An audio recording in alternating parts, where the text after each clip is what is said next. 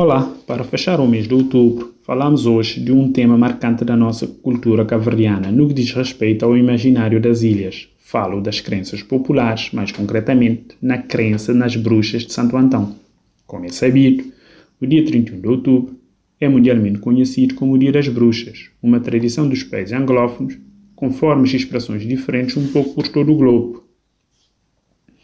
o Halloween teve origem com o povo celta, que celebrava o festival de Samhain, ocasião em que se acreditava no retorno dos mortos à terra.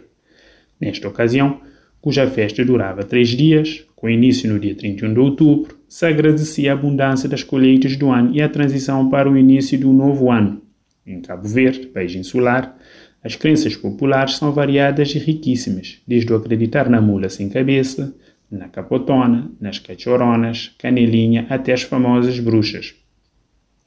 Falando mais concretamente da crença nas bruxas, um pouco por todas as ilhas, essa ideia foi, ao longo dos tempos, personificada em pessoas com algum dom ou que alguém viu nela algo de diferente dentro das normas sociais estabelecidas no grupo.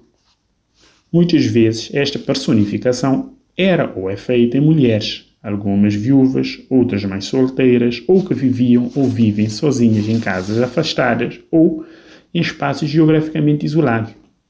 Em Santo Antão, por causa do isolamento secular a que as populações estavam sujeitas, o que as obrigavam a fazer grandes distâncias altas horas da noite e madrugada,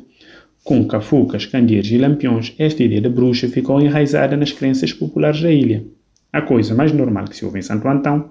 é a famosa bruxa de janela ou então Festival das Bruxas em Curral da Russa. Tais fenómenos ou crenças sociais na ilha têm um papel cultural muito forte, ao ponto de muitas famílias serem taxadas ou denominadas de bruxas, ficando isoladas do resto da sociedade durante gerações. Efetivamente,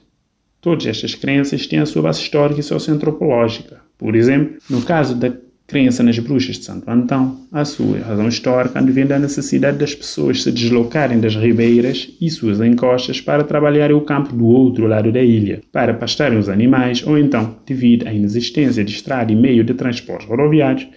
as pessoas da Ribeira de Janela, Paúl, Ribeira da Torre, todo o Vale da Ribeira Grande eram obrigadas a fazerem grandes caminhadas no meio da noite para chegarem no Porto dos Carvoeiros, hoje atual cidade de Porto Novo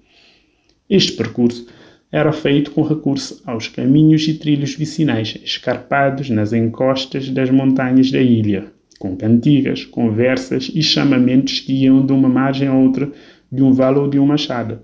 Certo é que todos saíam das ribeiras, dobravam o planalto leste para descerem as encostas da paisagem lunar no município de Porto Novo. Devido à escuridão, a iluminação ao longo do caminho era feita com recurso a escafucas, lampiões e candeeiros à base de petróleo com uma torcida feita de um pedaço de trapo ou corda. Certo é que ainda hoje esta crença está enraizada e faz parte do rico painel cultural da ilha, pelo que seria de todo recomendável fazer o levantamento socioantropológico desta crença, o mapeamento dos trilhos e caminhos,